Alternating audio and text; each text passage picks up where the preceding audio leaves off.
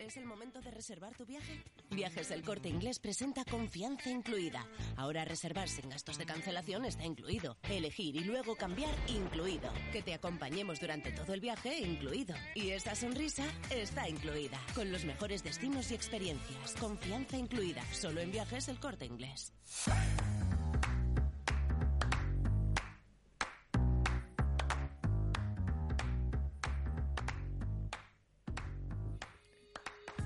Hola, muy buenas y bienvenidos un día más al podcast de Sobre la Bocina.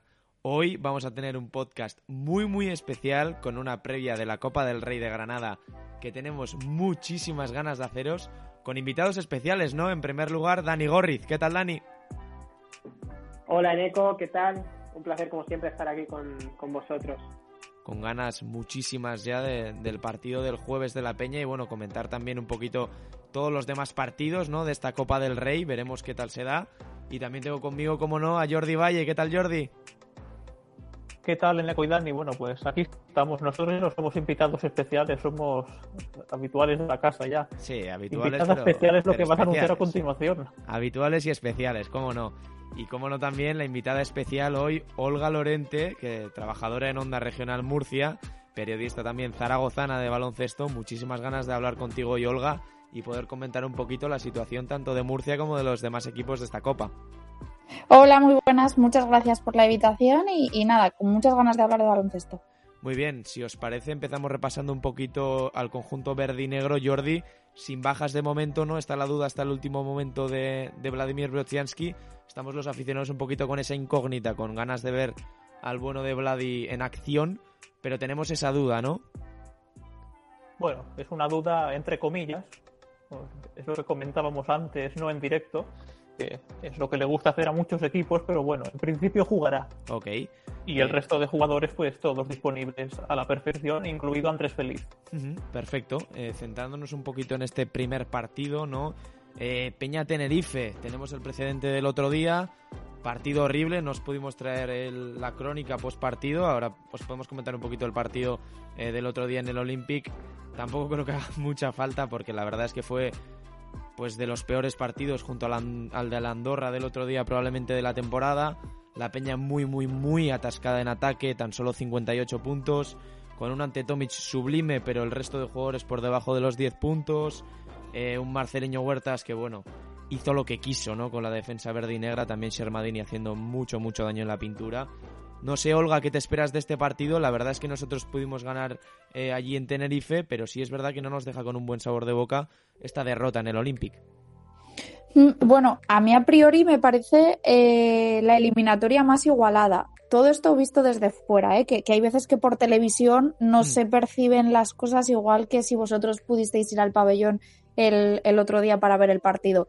Creo que, los dos equipos son dos equipazos que ninguno sería la sorpresa que pasase, o por lo menos para mí. Hablas con gente de Badalona y te dice, no, Tenerife es favorito, y hablas con gente de Tenerife y te dicen, no, la, Peña es favorito. Entonces, bueno, yo lo veo muy igualado.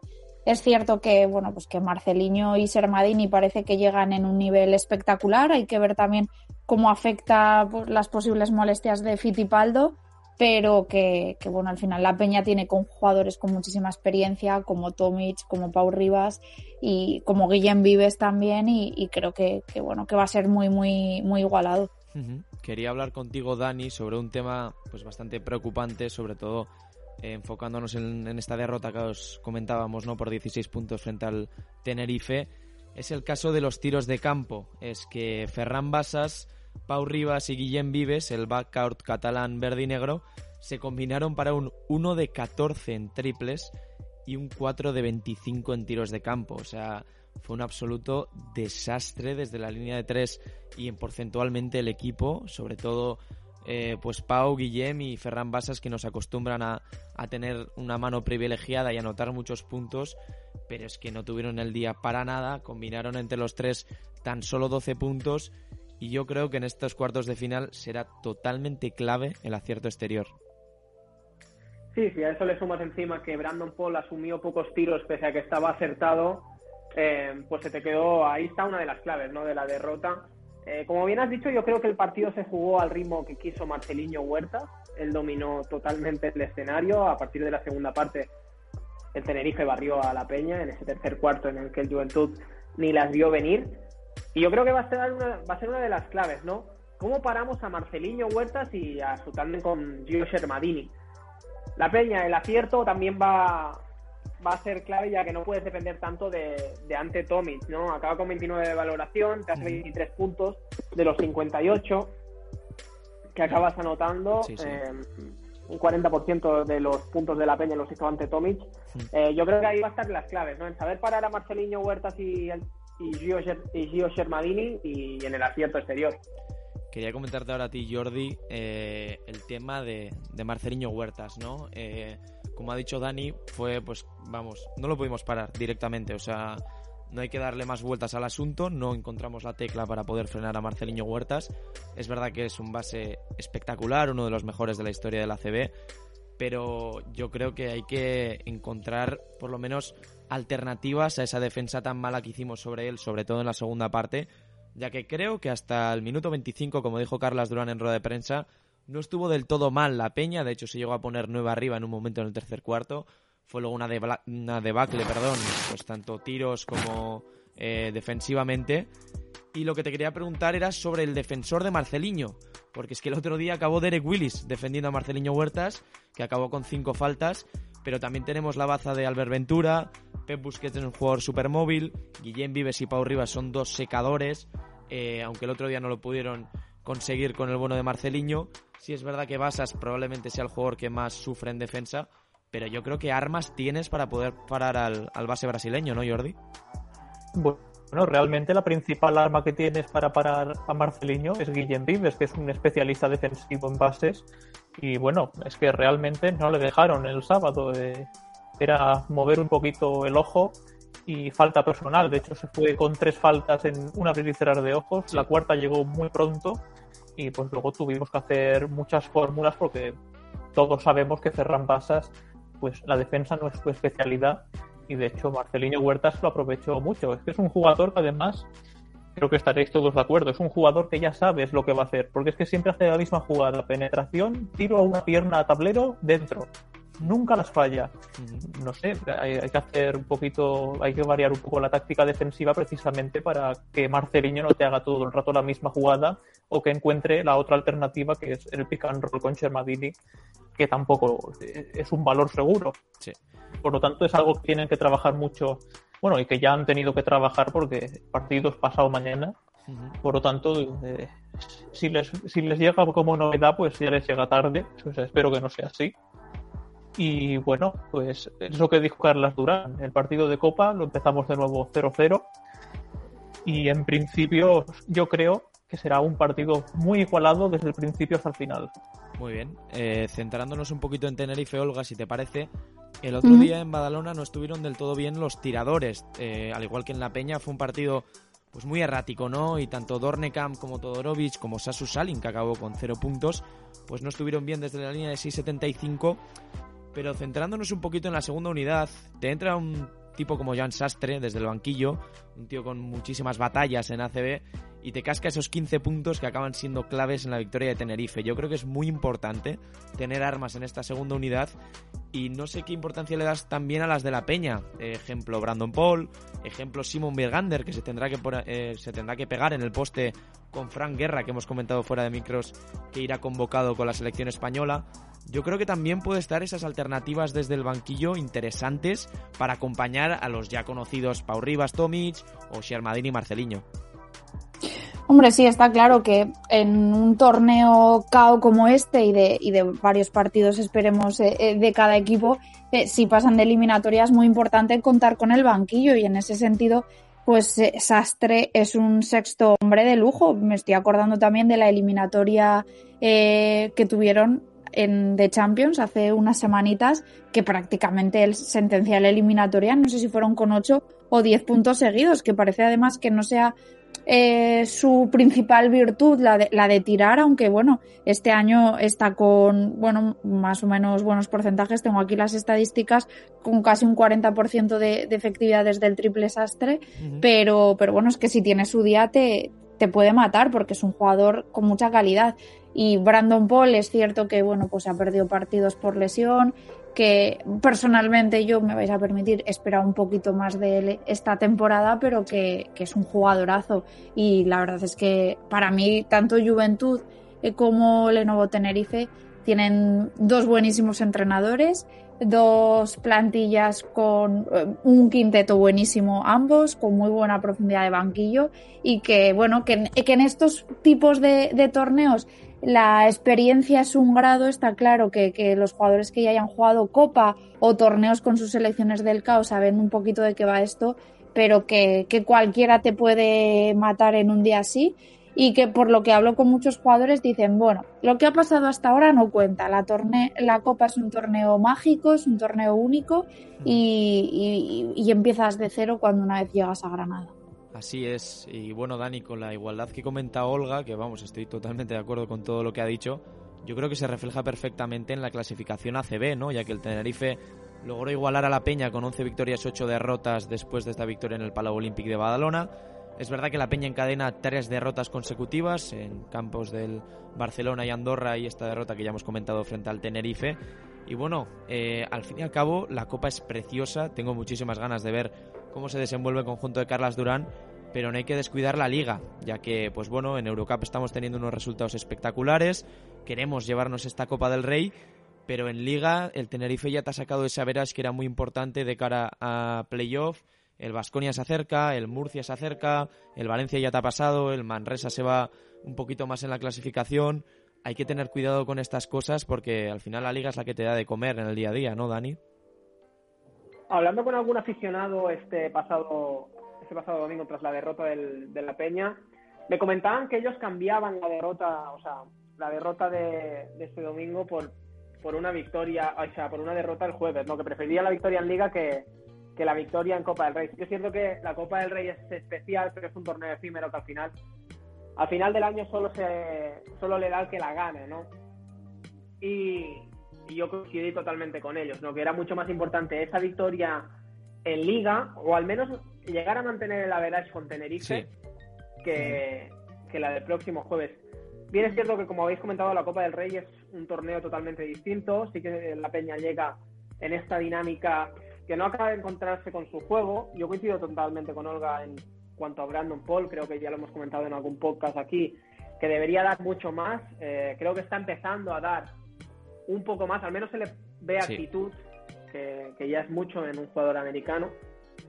Y, y, eso, ¿no? Eh, por comentar, por decir algo, ya yo creo que la Copa no va de rachas ni de cómo llega un equipo, sino que se lo piden a Vasconia o en esa eliminatoria que todos recordaremos contra la Peña. Eh, ya no va de rachas, sino que es un torneo tan especial que puede pasar cualquier cosa en cualquier partido.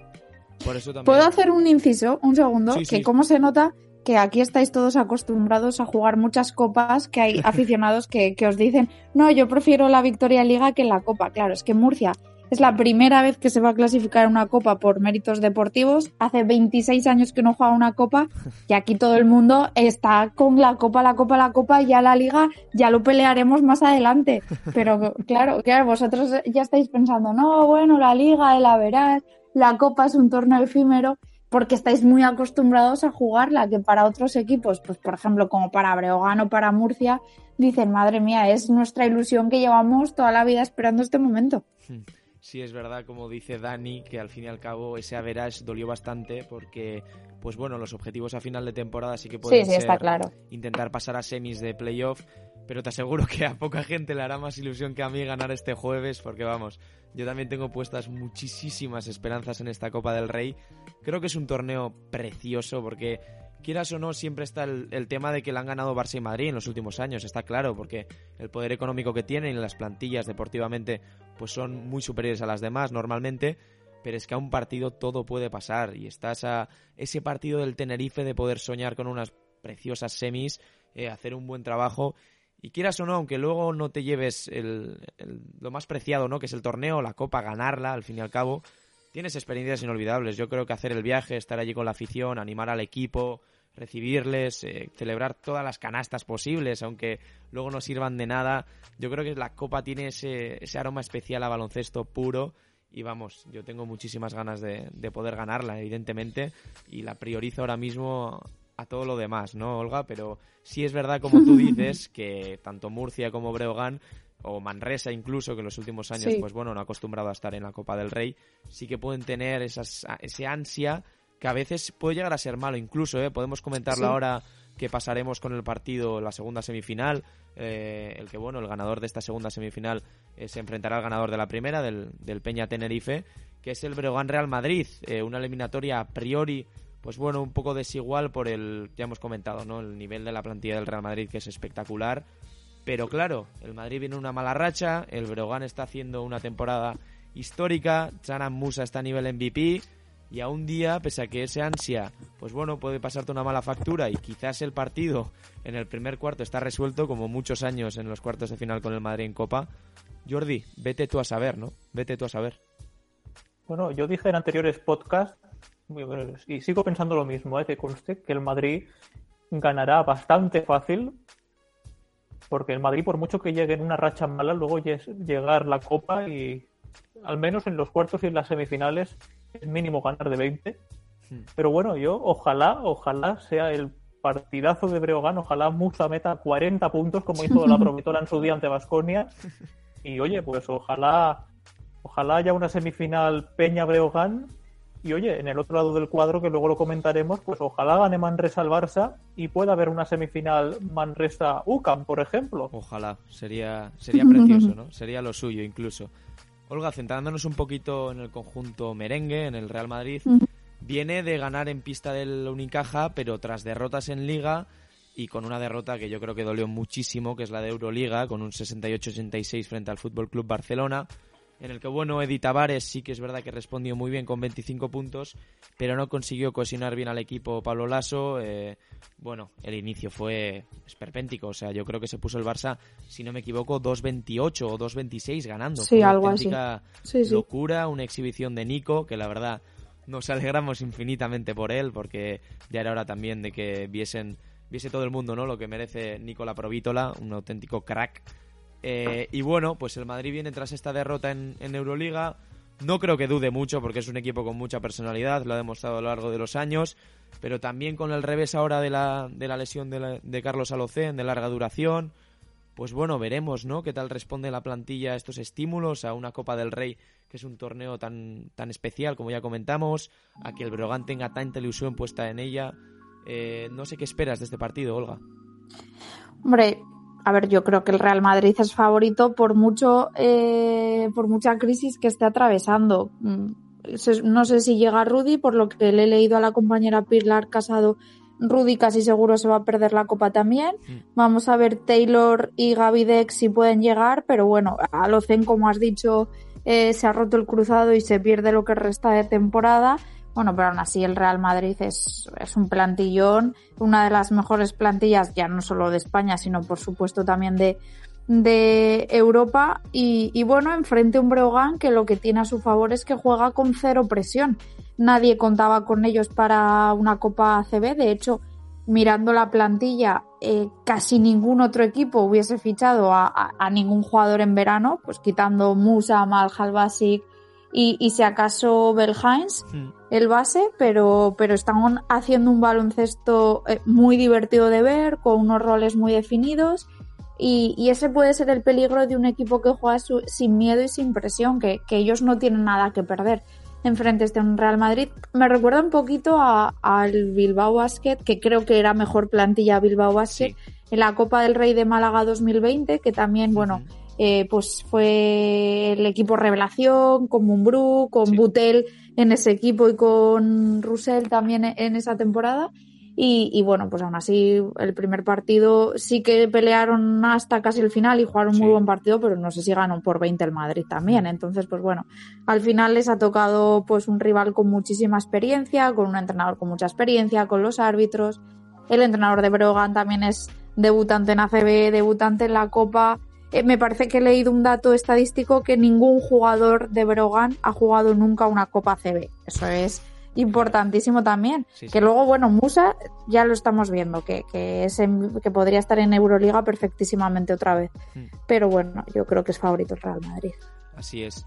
Eh, se me ha olvidado antes mencionar, por cierto, para los que tengáis la duda, Jordi, eh, Fitipaldo se resintió de las molestias en Badalona ya para cerrar el, el capítulo del Peña Tenerife y puede llegar a ser baja, ¿no? En estos cuartos de final.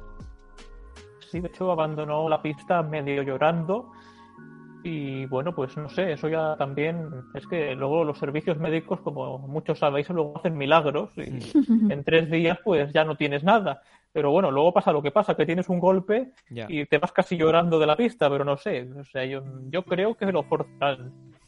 Vale, pues eh, viendo un poco el, Breogán, el pasado domingo venció 99-82 al Valencia.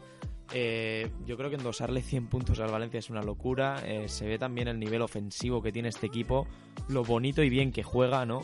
Eh, pese al tema del lío con el entrenador, que se fue al Burgos, al final Paco Olmos y demás. Bueno, el caso es que Jana Musa es el máximo anotador de la Liga Andesa, con 22,8 puntos. Está entre los 10 mejores asistentes y los 20 mejores reboteadores. Y el otro día hizo un 31-7-5 fallando tan solo dos tiros de campo frente al Valencia. ¿Cómo paras eso, Dani? ¿Qué, crees que va a hacer Pablo Lasso para intentar frenar a Janan Musa? Que evidentemente frente a un equipo como el Real Madrid lo tendrá muy complicado y también jugadores como Bel Haynes, que has comentado antes, Olga, que a mí me parece un base brutal, Mahal Basic, que estuvo muy bien contra la Peña, Kalinowski desde el banquillo, pues tendrán que aportar lo suyo. Pero es que ¿cómo paras a un tío como Janan Musa, Dani? es muy difícil y encima cuando está enchufado como está como lo estaba contra Valencia no eh, cuando coge cuando tiene el día es prácticamente imposible bien es cierto que el Madrid tiene muchas armas para parar a, Musa yo creo que Pablo Lasso lo intentará mediante Taylor mediante Adam Hanga yo creo que le va a poner eh, a esos dos hombres encima y, y subir al nivel físico yo creo. El Madrid como bien ha dicho Olga, eh, prácticamente a Breogán le ha tocado bailar con la más fea en una Copa CB, porque el Madrid en, Copa CB se transforma, están pasando un mal momento, seguro que en Copa CB acaban acabarán en la final o y con opciones al título. Y ya te digo, yo para mí creo que deben subir el nivel físico contra este Breogán, al que le gusta correr, al que le gusta anotar en transición, al que le gusta jugar ataques rápidos, irse a 90, 100 puntos. Em, yo creo que es la fórmula o la, forma de parar a, este Leogan de Musa y Belheim. Uh jugar. yo tengo la respuesta clara, ¿eh? Sí, dale. O sea, la respuesta clara es que el director deportivo del Real Madrid pida la cesión de Albert Ventura y oye, a nosotros, a nosotros nos sirvió cuando jugamos el Lugo hace un par de semanas. Albert es nuestro, ¿eh? Albert es nuestro, hombre. Eh, renovación, ¿eh? podemos decirlo por aquí por el podcast también, podemos reivindicarlo.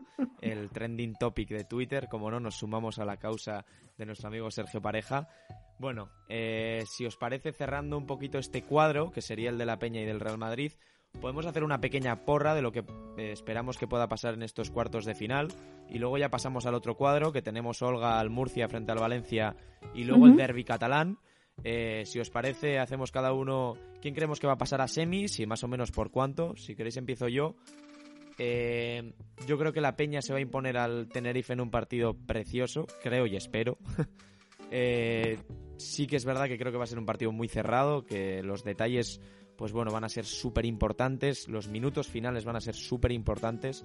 Hay que ir viendo qué alineaciones, ¿eh? qué quintetos usar para cerrar el partido, porque creo que los cinco últimos jugadores que estén en pista van a jugar buenos minutos en el último cuarto, ya que va a ser un partido a altísimas revoluciones, a mucho triple, y espero que podamos imponernos al Tenerife. Y por el otro lado, pese al nivel de Janan al nivel del Bregan, creo que el Madrid, como ha dicho Jordi, se va a imponer al conjunto gallego claramente por una renta superior a los 10-15 puntos fácilmente. Y bueno, eh, predijo, puedo predecir esta semifinal, ¿no? Entre Peña y, Real Madrid, que sería preciosa, se repetiría después de la hazaña de Nicola Provítola en Madrid hace un par de años. No sé qué pensáis vosotros, Jordi.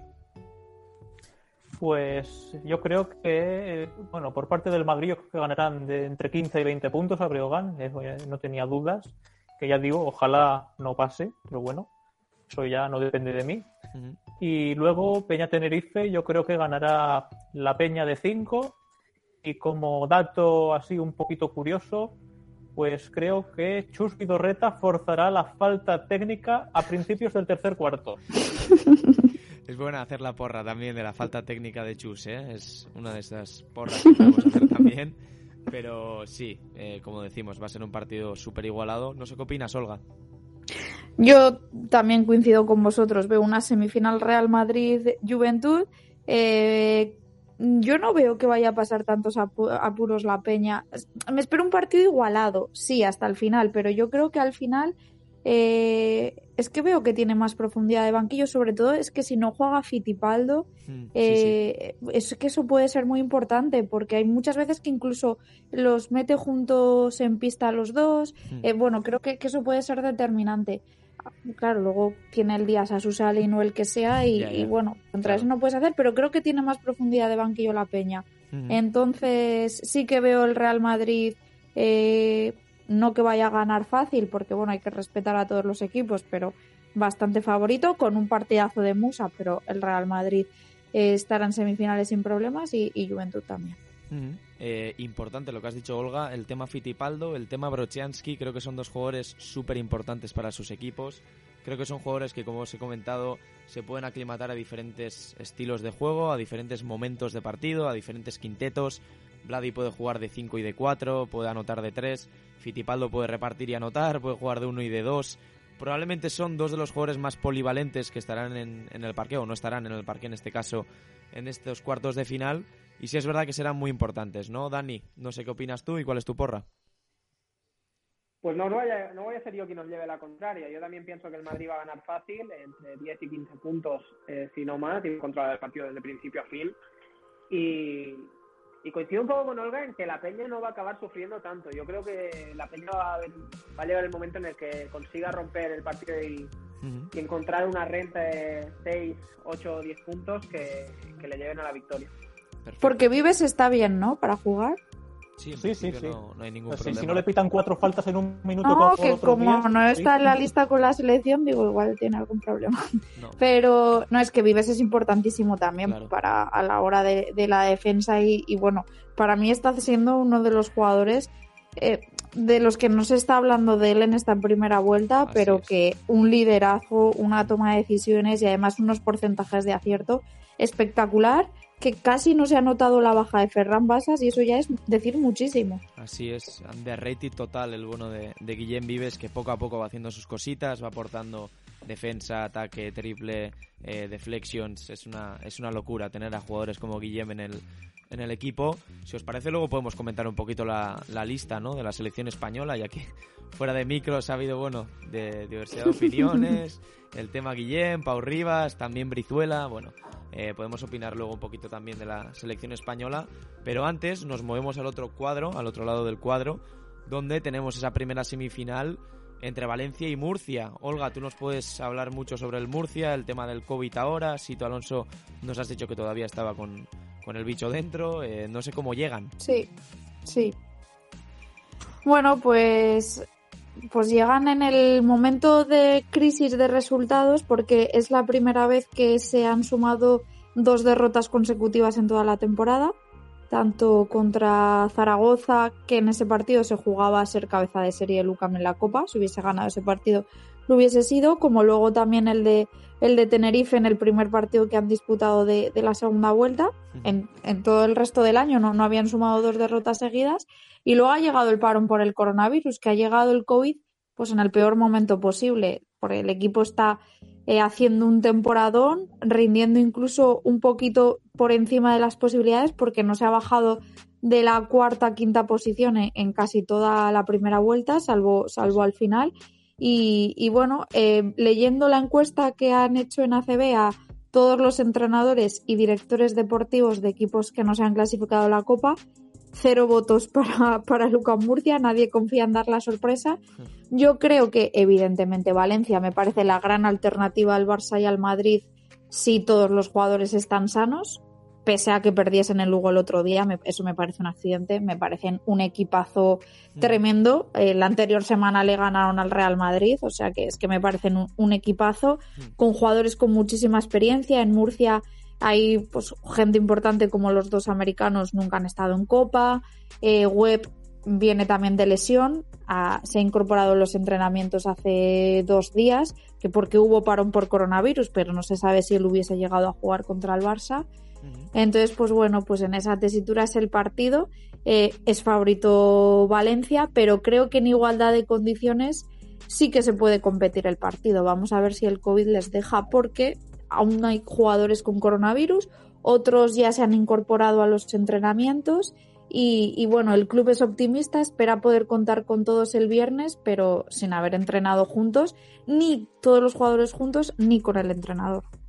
Eh, me parece que va a ser un partido precioso este, con alternativas en ambos lados de la pista. Creo que el Murcia puede plantear un, partido muy intenso, con líneas de presión muy altas, intentando asfixiar a, jugadores como Klemen Prepelic o Nenad Dimitrijevic, ¿no? Ex, ex Peña ambos, que pues bueno, tienen un talento brutal y pues bueno, intentando contrarrestar también ese talento con mucho esfuerzo y también con el talentazo que hay en Murcia. Es que madre mía, está Isaiah Taylor, que está promediando 16 puntos en ACB, está siendo el segundo máximo anotador justo detrás de, de Musa, pero es que está Jordan Davis, que para mí es un, pues no sé, es que es un prodigio físico este chico. Eh, me parece espectacular como base. Es verdad que, que, en Badalona la lió un poco, acabó expulsado ese final de partido. Pues que creo que si no, no se pierde ese partido, ¿eh? Sí, sí, ese partido que fue. Pues, y hace eso lo ganáis. Sí, sí, por eso. O sea, se decidió por ese, por ese tema. Eh, pero sí es verdad que el Murcia ganó este año en la Fonteta, lo acabo de revisar para ver. Pues, sí, pero a principio de temporada, no sé si fue la jornada 2, 3 o una cosa así, que Valencia tenía muchísimas bajas, pero muchas bajas. Que bueno, que eso no. Bueno, al final el UCAM no tiene la culpa de que Valencia tuviese bajas, ¿no? pero que bueno, que hay que ponerlo sobre la mesa también eso. Eh, por el juego interior tenemos a, vamos, clasicazos de la Liga Andesa, Augusto César Lima, eh, eh Radovic, que hemos visto ya en Badalona bastantes buenos partidos de Radovic. Creo que hay jugadores que muchos aficionados de la Peña, Jordi, eh, coincidimos que hay jugadores que con la Peña la toman ahí. Me acuerdo un partido de Radovic que casi anota 30 puntos en, el Olympic de Badalona. Bueno, tiene armas, ¿no? El, Murcia. También Dani, Tad McFadden, un ex Peña que pasó que tú y yo hemos hablado muchas veces que nos dolió bastante que no tuviese la importancia que, que pensábamos que podría haber tenido en, en Badalona ¿Crees que puede ser importante en un partido de este estilo? Sin duda, eh, ya te he dicho siempre y lo he remarcado que Tad McFadden es un jugador que me encanta. Sí que es cierto que en la época en la que estuvo aquí, pues era una peña dominada por Nicola Provítola y, y Marco Todorovic y bueno, no acabo de encontrar su sitio, ¿no?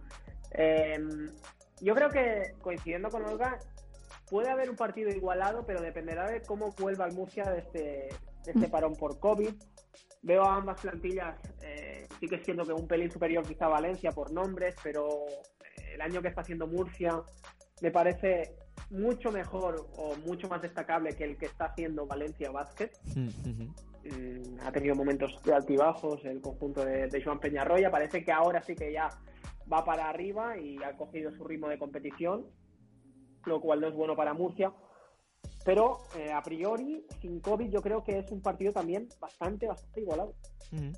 Eh, Jordi, el tema de Valencia es que revisando un poquito la plantilla, es que tiene 12 jugadores que en muchísimos partidos se van todos por encima de los 15 minutos en juego. Eso yo creo que en un equipo es brutal, porque es que tiene alternativas diferentes a planteamientos que pueda llegar a hacer el equipo de Sito Alonso en defensa.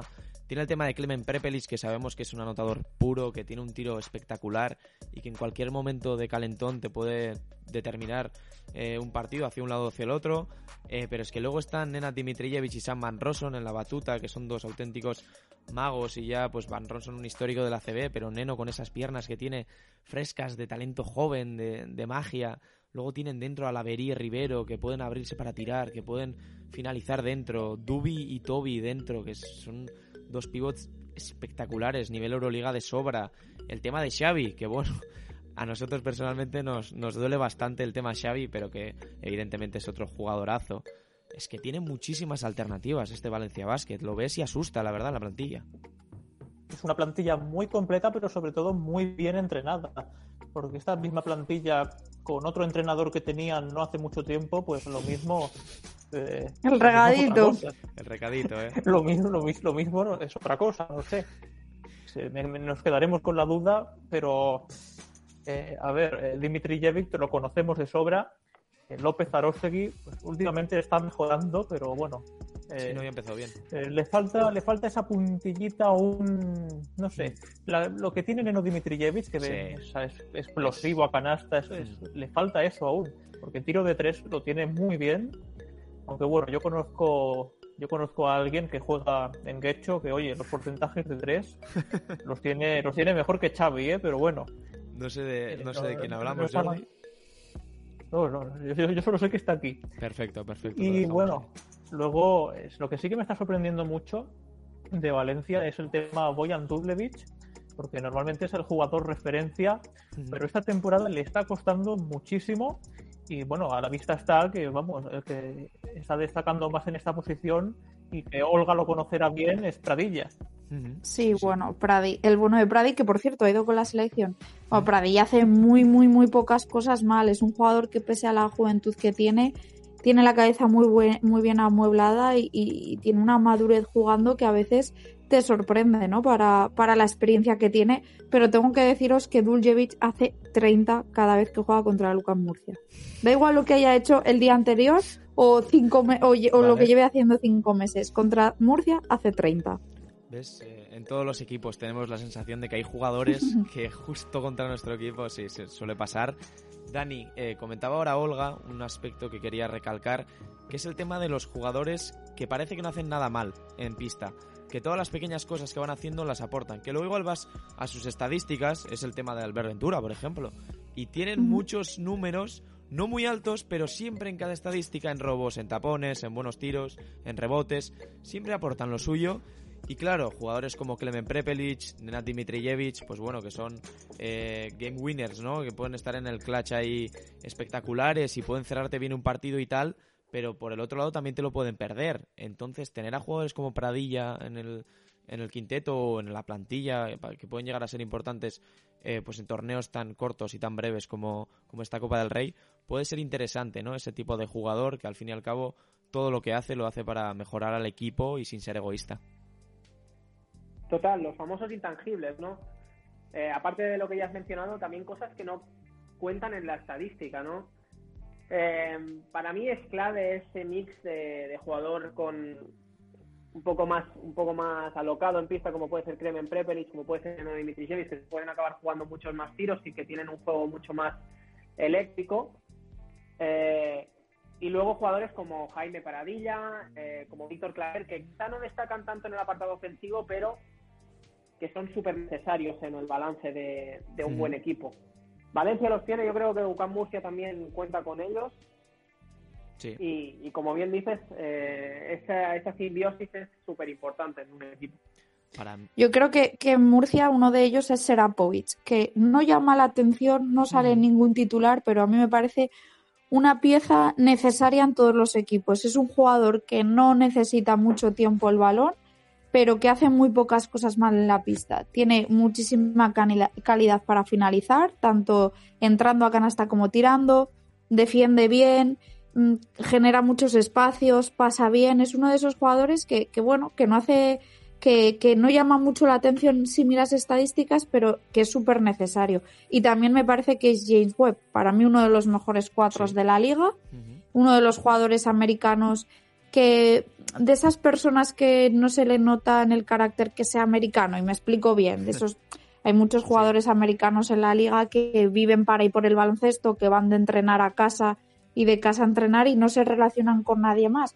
Es un, por, por su trayectoria personal, porque sus padres eran militares, es un jugador bastante, bueno, europeo de mentalidad, pese a ser americano, que está súper involucrado en la ciudad y en el equipo y que bueno, me parece buenísimo. El equipo el otro día en Tenerife no estuvo y lo echó muchísimo en falta por todo lo que aporta en rebotes, en defensa y eh, sobre todo en ataque, pero también por, por los intangibles de, de generar espacios, eh, que no sabes si te va a ir hacia adentro, si va a tirar, claro, sin él pierdes una amenaza exterior. Sabes que Radovic no te va a estar tirando de triples todo el tiempo, ya, mm. ya sabes que con cerrarte por dentro lo tienes más fácil. Entonces, pues bueno, hay, hay jugadores en Murcia que suman ese sentido y Taylor, que antes lo mencionabais, perdonar, eh, bueno, esto es público y por eso lo comento ahora, ha tenido una oferta hace cosa de un mes de Euroliga para irse de un equipo fuera de España.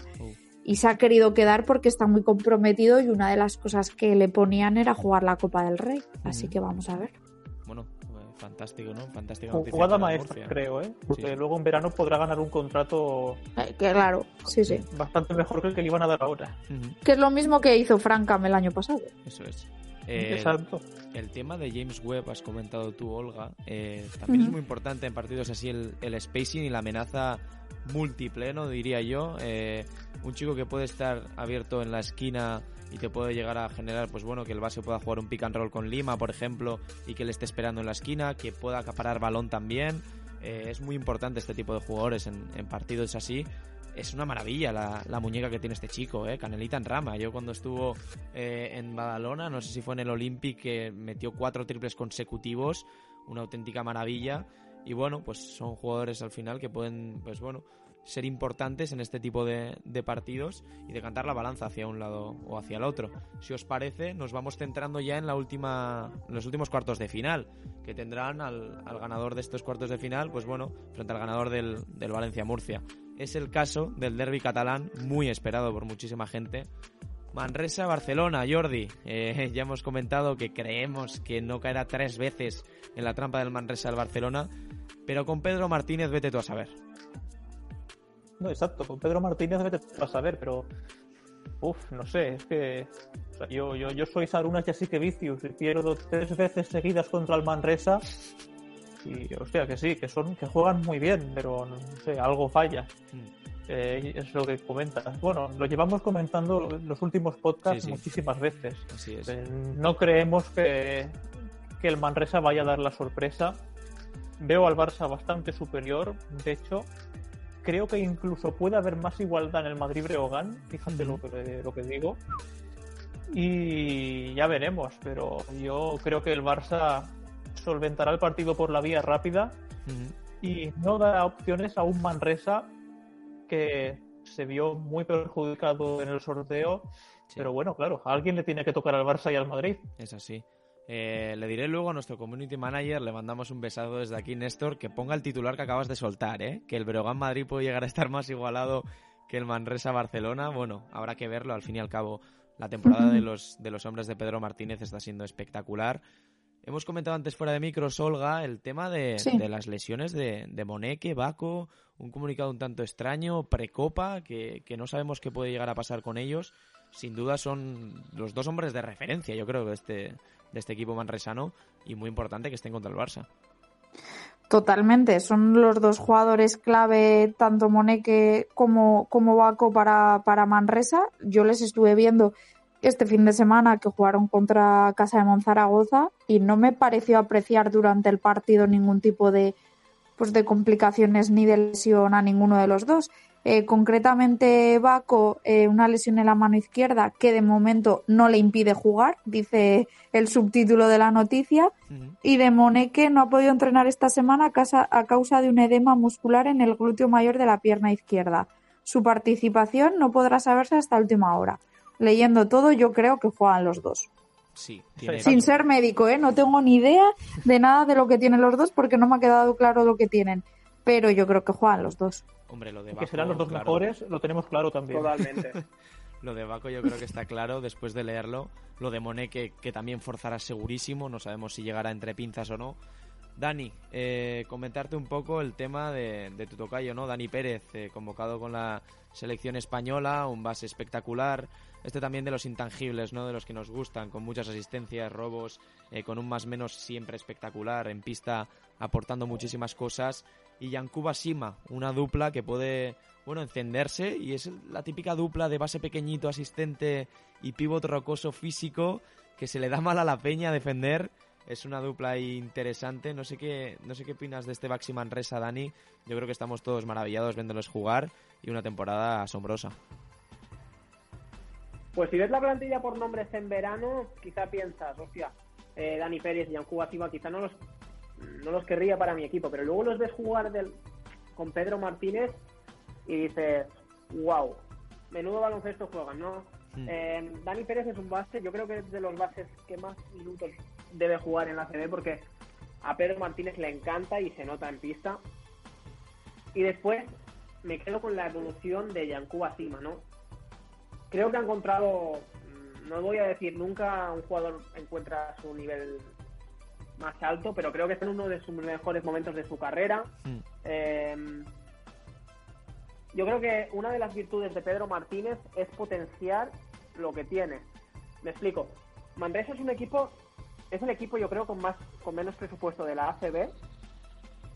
Es un equipo que Pedro Martínez ha explicado muchas veces por Twitter que le cuesta mucho fichar en verano, que llaman y llaman a gente y al final cuando presentan la oferta, hostia, Manresa, eh, le acaba costando fichar en, en verano, pero que cada verano se reinventa, cada Así verano es. lo hace mejor y Pedro Martínez sabe aprovechar, sabe sacarle el máximo jugo a sus jugadores. Me parece un- una de las mayores virtudes de, de este entrenador que para mí es de los tres mejores de la ACB.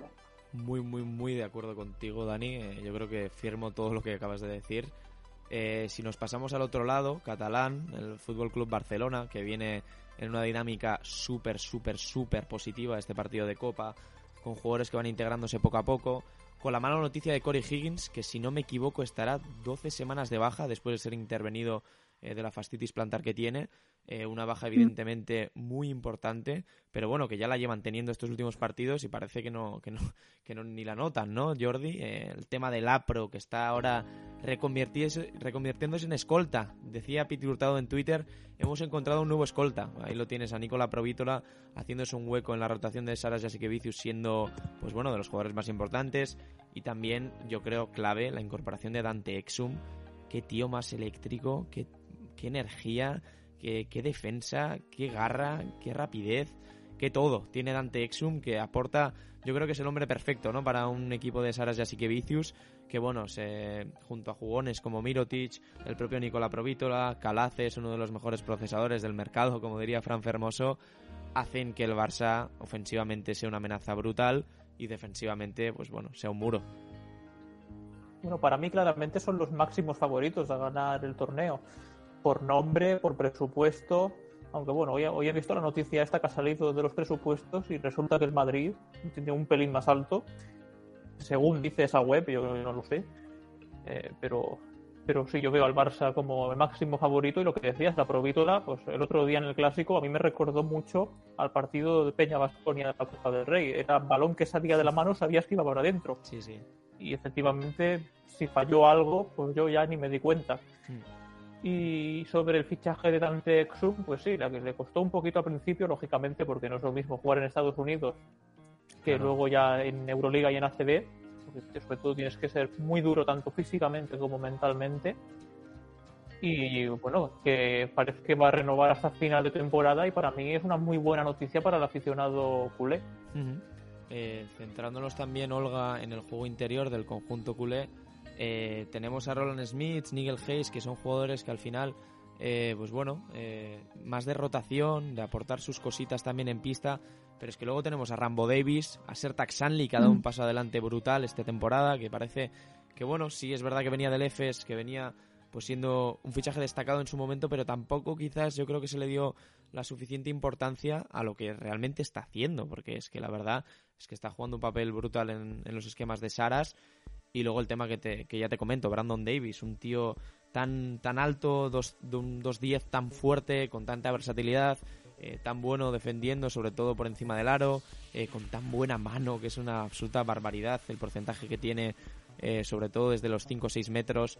Bueno, muchas opciones ¿no? en el juego interior, incluso Nico Mirotic, que puede jugar de 4-5, Pierre Oriola. No sé qué opinas de este juego interior del Barça, pero yo creo que el, el Manresa, y más con las dudas de, de Baco y Moneque, va a sufrir muchísimo en este apartado. Yo creo que, además de todo lo que has dicho, eh, se juntan varios condicionantes que hacen que, bueno, que para, para mí el Barça sea favorito. Primero, pues por el nivel de plantilla, de presupuesto, de experiencia de jugadores, de, de todo lo que hemos dicho antes, ¿no? Pero también en el momento de forma en el que llega el Barça. Creo que llega en el mejor momento de la temporada, que además este fin de semana no jugaron, descansaron porque tenían que haber jugado en Murcia y por el COVID de, de, de Luca no se jugó el partido, con lo cual, bueno, pues todo lo que sea descansar para piernas y pues estos equipos que juegan tantos partidos a la semana, dobles jornadas Euroliga le vienen muy bien. Y luego otra cosa, que en el partido de, de liga de esta primera vuelta ganó Manresa. Hmm. Y creo que eso para una persona tan competitiva que antes lo decíais de Peñarroya, Saras eh, eh, lo es, pero también y muchísimo más. Y seguramente que va a tomar nota y le habrá dicho a sus jugadores, señores, este equipo nos ganó la primera vuelta, porque así fue. Eh, eso es lo que le dijo al Barça cuando el año pasado Murcia les ganó mm. El partido de, ida y en la previa dijo, señores, este equipo ya nos ganó en la ida, nosotros somos superiores, es mm. que yo no quiero volver a perder contra estos tíos y yo no quiero que las, los titulares sean que me han ganado. Eh, obviamente con todo el respeto, lo decía en ese caso a, a Luca Murcia, ¿no? Pero que en ese sentido Saras es muy competitivo y que creo que, que bueno, que, que, el Barça es superior. Manresa es cierto que tiene un nivel físico espectacular, son aviones, tanto Francisco, Baco, Moneque, sí. Sima, creo que tienen un nivel físico muy alto, mm. pero que, bueno, que el Barça, pues es que es un equipazo. Para mí ahora mismo el equipo más en forma de Europa. Así es. Eh, Dani, ya para cerrar esta segunda, bueno, última cuartos de final, eh, segundo cuarto de final del mismo cuadro de, de Valencia y Murcia, comentar un poquito en la profundidad de plantilla del Barça Fíjate si he enumerado jugadores que me he dejado por el camino, gente como Rokas Jokubaitis, Kyle Kuric, que es uno de mis jugadores favoritos. Eh, bueno, es que la profundidad del Barça es brutal. En un partido así también ya hemos comentado que es muy importante tener varias armas ofensivas. No sé qué valor le puedes llegar a dar al triple en este partido, porque yo creo que es ya pues un arma que se usa muchísimo y que dependes mucho de él. Eh, muchos eh, equipos basan su juego eh, ofensivo principalmente en, en, la línea de tres. Y sí es verdad que ambos equipos tienen muchísimas armas ofensivas, sobre todo el Barcelona con el tema de Nico ahora que está de dulce, pero Kyle Kuric saliendo de esas cortinas de Rambo Davis, es que es la mítica jugadita de pizarra de Saras y bueno, puede hacer muchísimo daño también a la defensa de Pedro Martínez, ¿no, Dani? Sí, yo coincido. Eh, bueno, eh, la Provítola, Kunik, Nico Mirotic, al final en el Barça te puede, te puede castigar desde la línea de tres, por Hasta dentro, te puede castigar de todas las maneras, ¿no? Eh, la profundidad de plantilla del Barça creo que es uno de los factores que va a marcar el partido mm. y más si son ciertas esos rumores que no nos los creemos de Manresa y acaban teniendo alguna baja como puede ser la de Moneque o sí. Baco que no lo creo, yo tampoco lo creo, creo que ambos van a estar. Uh -huh. eh, pero vaya, yo creo que desde el minuto uno el Barça va a imponer un nivel físico que, que el Manresa se va a ver superado. Yo creo que lo que decía Olga, ¿no? Yo creo que Saras es muy orgulloso, le han ganado dos veces esta temporada ya, no va a haber una tercera. Así es. Eh, bueno, para cerrar ya el podcast, chicos, ha sido un auténtico placer poder charlar aquí. Hacemos la pequeña porra también de este cuadro. Eh, si os parece, comienzo yo. Eh, valorando el Valencia-Murcia, que me va a costar más de la cuenta, porque sí es verdad que creo que el Peña Tenerife y el Valencia-Murcia son los más igualados, y en el Peña Tenerife los colores tiran mucho, pero es difícil ¿eh? pronosticar el Valencia-Murcia. Creo que va a depender mucho también del día que tenga Prepelic, del día que tenga Isaiah Taylor de cómo vuelva del COVID el Murcia. Voy a decir que, que se lo lleva el Valencia muy justito, sí, muy muy justito por 5 puntos. Eh, que veremos un partido súper, súper competido y que el Valencia avanzará a semifinales y lo hará junto al Barcelona, que como decís está en un momento súper dulce y que no va a caer tres veces en la trampa de, de Pedro Martínez la misma temporada. Por lo tanto, creo que las semis serán Peña Madrid, Valencia, Barça que yo creo que son las semis que mucha gente puede llegar a pronosticar. No sé qué opinas tú, Jordi, pero yo creo que, que irán por ahí los tiros. Pues bueno, el, bueno, del Barça ya he dicho antes, creo que se lo llevarán bien. Yo creo que ganará el Barça por unos 20 puntos de diferencia. Y luego la otra, el otro cuarto de final, el Valencia UCAM, yo el día que hizo el sorteo tenía muy claro que UCAM Murcia iba a ganar a Valencia pero claro, con todo el panorama que tienen ahora, de claro. que si llegan sin entrenar y, y, las circunstancias que ya ha comentado Olga, pues claro, se, se, juegan contra Valencia, que no juegan contra el Betis. Y pues no sé, voy, voy a seguir dando como ganador a UCAM, pero claro, no es, ya no es lo mismo. Claro, es así. Y voy a decir, voy a decir por un punto. ¿Vale? Y, y, y, que va a ser sobre la bocina, luego ya no sé quién la meterá. Perfecto. Nos hace encima mención al y, nombre. Y, Y como dato estadístico así interesante, pues a Joan Peñarroya le caerá la técnica en el segundo cuarto. Te encanta lo de las técnicas, ¿eh? Qué raro que no lo hayas hecho con Saras. Pero bueno. Eh, Olga, ¿qué, ¿qué, pronosticas para este Murcia, para este Valencia, para el derby catalán?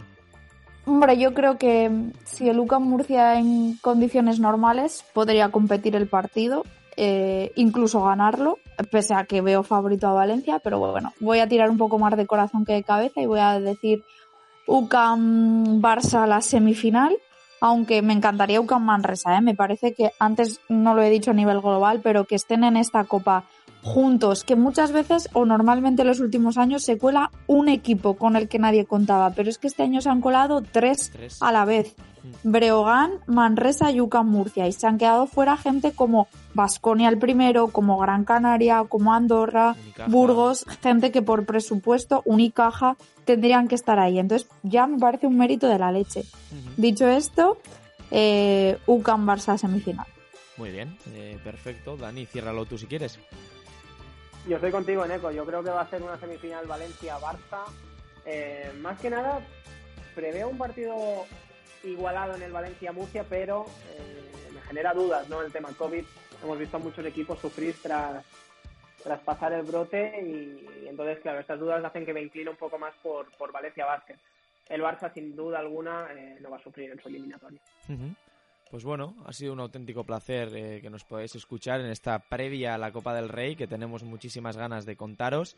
Vendremos Jordi y yo eh, con contenido audiovisual, ¿no, Jordi? Ya lo comentaremos vía redes sociales, pero pretendemos ahí sacar algún vídeo en, Granada, poder traeros contenido en directo de la Copa del Rey, cómo se vive una Copa del Rey tan impresionante y tan apasionante como esta, con la Peña como protagonista. Olga, ha sido un auténtico placer en, bueno, en esta charla que hemos podido mantener contigo. Eh, se nota un montón tu sabiduría de baloncesto. La verdad es que es una, es una gozada poder tener a gente como tú en el, en el programa y te lo agradecemos un montón. Muchas gracias chicos por invitarme. Espero que personalmente nos conozcamos en Granada, porque ahí voy a estar. Yo quiero entrar a todos los partidos. ¿eh? Me habéis dejado un poco preocupada con lo del tema de las acreditaciones. Pero bueno, eh, y por supuesto me apetecía muchísimo ir a ver el Juventud Lenovo Tenerife, que me pareció uno de los partidazos y una de las eliminatorias más igualadas de la Copa. Así que, lo dicho, muchas gracias por contar conmigo y nos vemos en Granada. Perfecto. Un abrazo chicos, nos vemos en la próxima. Hasta la próxima. Agur, agur, agur.